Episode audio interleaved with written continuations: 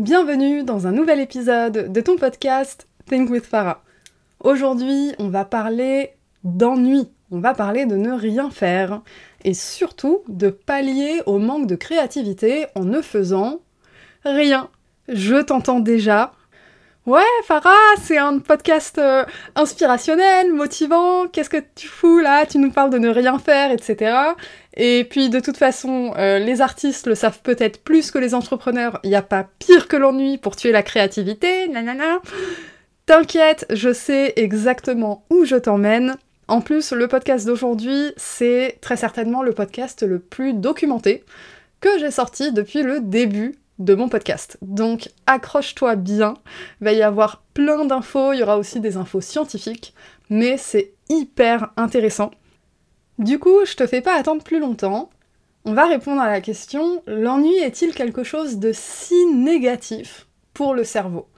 Quand on pense ennui, on visualise peut-être une maison au milieu de nulle part, dans laquelle on est resté un peu trop longtemps, avec internet qui fonctionne pas bien, la même randonnée qu'on s'est tapé tous les jours pendant deux semaines, et à la fin, on s'ennuie. C'est un peu ça, la perception qu'on a de l'ennui.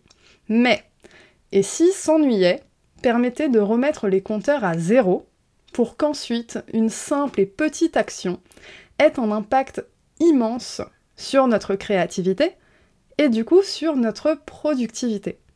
Eh bien, c'est ce que Manouche Zomorodi défend dans son TED, Comment l'ennui peut vous mener à vos idées les plus brillantes. Et si, au lieu de considérer l'ennui comme quelque chose de profondément ennuyeux et chiant, on le considérait plutôt comme de l'espace mental, enfin libre de toute forme de pression, libre à vagabonder, à voyager. Ne me dis pas que t'as jamais eu d'idées brillantes sous la douche. 1. Comme par hasard, c'est le seul endroit où tu n'es pas scotché à ton téléphone. A l'inverse, as-tu souvent des idées brillantes, originales, géniales, et qui sortent de nulle part quand t'es scotché sur ton ordi du matin au soir?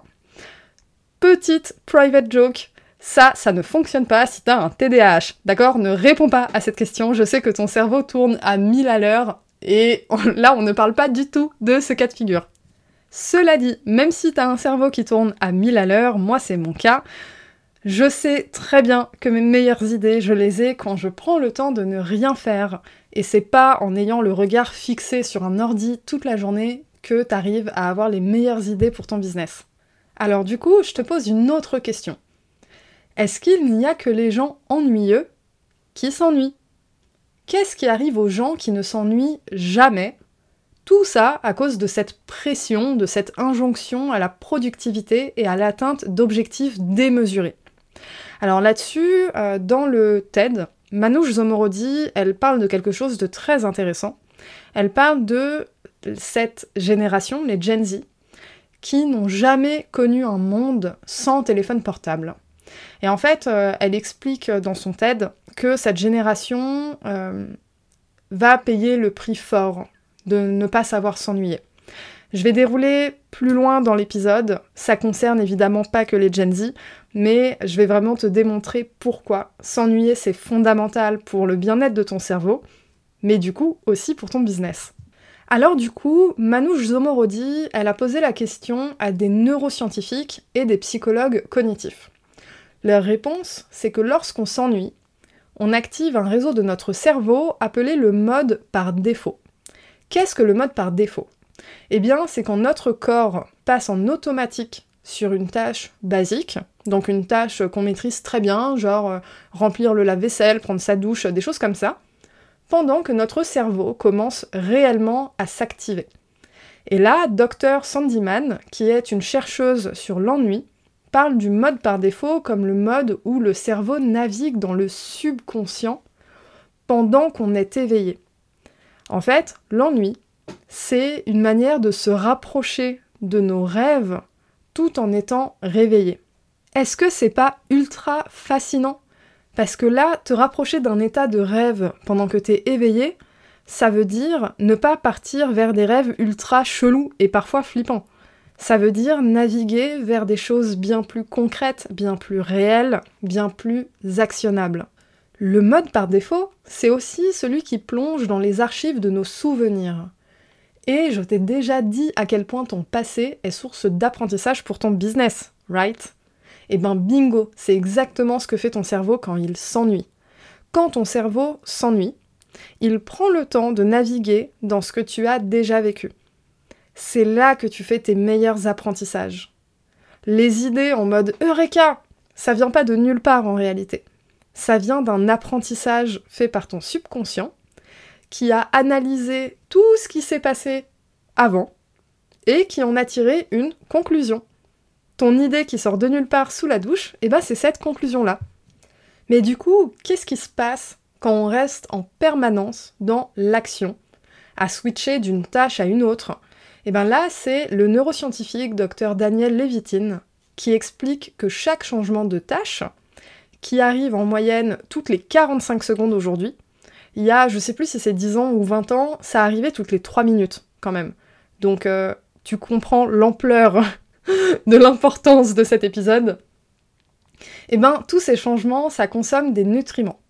Ça épuise le corps et ça épuise le cerveau.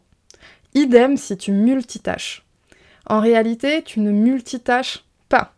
Tu switches d'une tâche à une autre très très rapidement sans réellement accomplir les deux ou plus en même temps.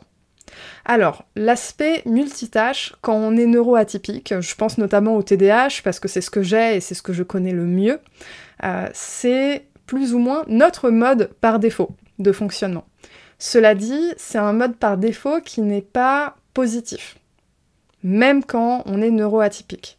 Donc, c'est vraiment important de comprendre qu'à chaque fois que tu switches d'une tâche à une autre, même si tu as l'impression d'être hyper dynamique et ça te nourrit et ça fait du bien à ton ego et ça fait du bien à ta créativité, etc., en réalité, ben déjà, t'avances pas très loin parce que tu fais un peu de l'un, un peu de l'autre, et puis tu switches beaucoup. Et surtout, une fois que tu as fini en fait cette période de multitasking, eh ben ton cerveau est fatigué ça consomme du glucose et plein d'autres nutriments, t'es juste profondément fatigué.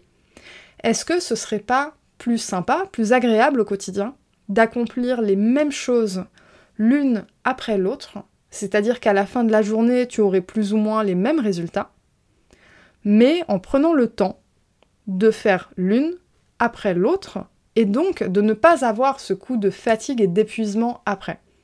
Je te laisse visualiser ça, je sais que c'est un exercice difficile quand toute la journée on est surstimulé par le travail, par le perso, par le téléphone, par plein de choses, y compris en télétravail, hein, finalement, euh, il y a la cuisine, les tâches ménagères, machin. Mais visualise quand même la satisfaction d'accomplir ce que tu fais déjà, mais sans la fatigue et l'épuisement en fait qui viendrait après. J'insiste là-dessus parce que j'ai appris un truc vraiment fou. Savais-tu qu'aujourd'hui on check ses mails environ 74 fois par jour? Et on change de tâche sur l'ordinateur environ 566 fois par jour. C'est énorme. Me dis pas que ces nombres te font pas flipper comme moi quand je les ai entendus la première fois. Alors du coup, je te propose de redécouvrir cet état d'ennui. Pas l'ennui terrible vécu dans des moments difficiles sans source de distraction. Je te parle de l'ennui entre deux moments dans ta journée. L'ennui d'un dimanche pluvieux, d'une balade sans regarder ton téléphone, ou mieux sans téléphone. Cela dit, petit conseil, si tu décides d'aller te balader sans téléphone, il y a moyen que comme par hasard ça te fasse la même chose que sous la douche, tu aies d'excellentes idées et ben merde, pas de quoi noter.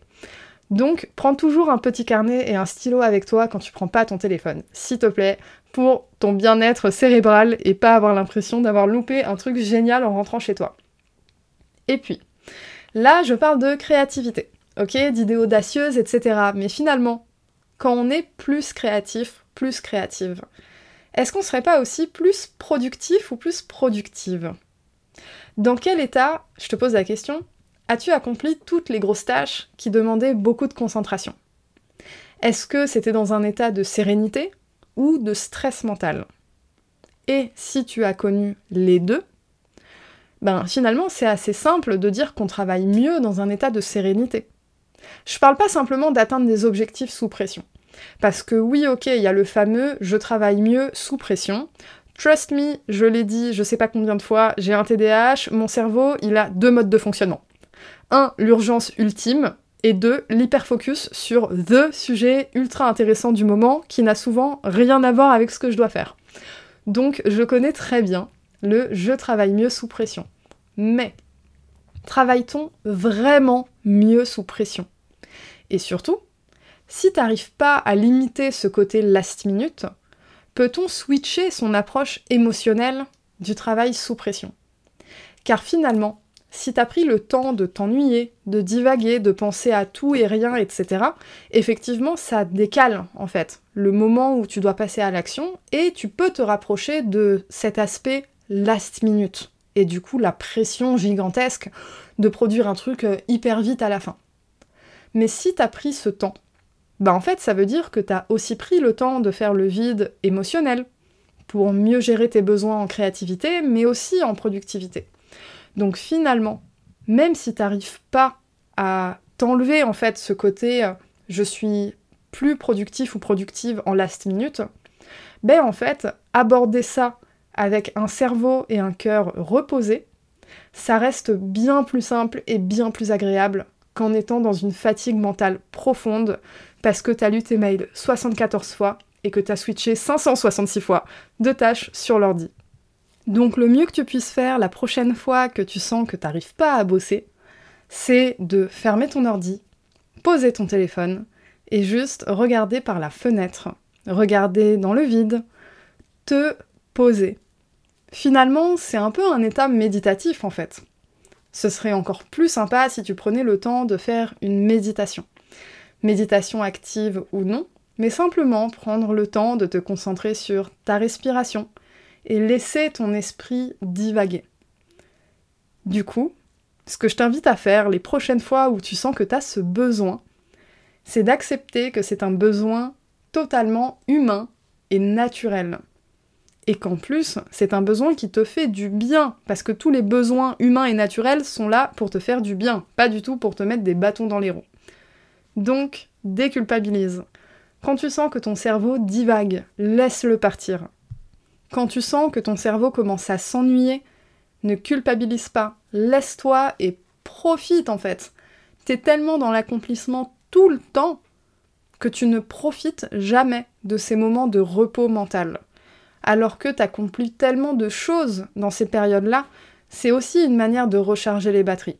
Je parlais tout à l'heure d'esprit et de cœur léger, c'est pas pour rien.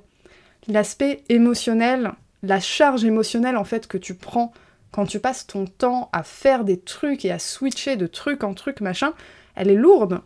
Elle est lourde. Qui ne s'est jamais retrouvé hyper crevé après une journée de travail alors que t'as bien dormi la veille, t'as bien mangé, tu t'es hydraté toute la journée, etc. C'est pas une fatigue physique, c'est une fatigue mentale, parfois même émotionnelle, mais là c'est encore autre chose.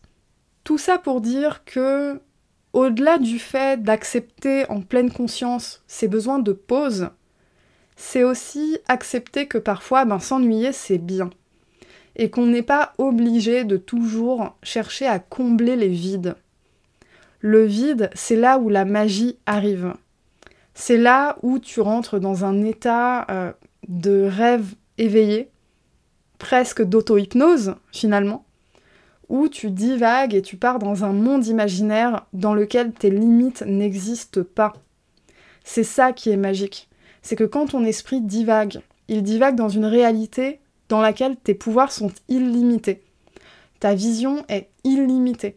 Tu n'as pas les barrières du quotidien. Tu n'as pas la réalité qui te rappelle que tu dois faire ci et ça et tu dois être comme ça et pas comme ci, etc. Tu pars dans un monde magique qui peut devenir totalement réel. Parce que c'est le tien. Et que finalement, t'es pas en train de rêver en fait. T'es en train de penser. Voilà, on arrive à la fin de cet épisode. J'espère qu'il t'aura permis de changer d'avis sur l'ennui, d'apprendre à l'accueillir à bras ouverts en pleine conscience. Parce que oui, c'est quelque chose qui te fait du bien. Et quand toi tu es bien, ton business ne peut que bien se porter personne ne prend de bonnes décisions ou ne met en place de bonnes choses avec un cœur et un esprit surchargés. Laisse-moi savoir sur Instagram quel est ton avis sur l'ennui Envoie-moi un DM, je saurai que tu parleras de cet épisode. Ça m'intéresse beaucoup, surtout si ton avis a changé pendant l'épisode.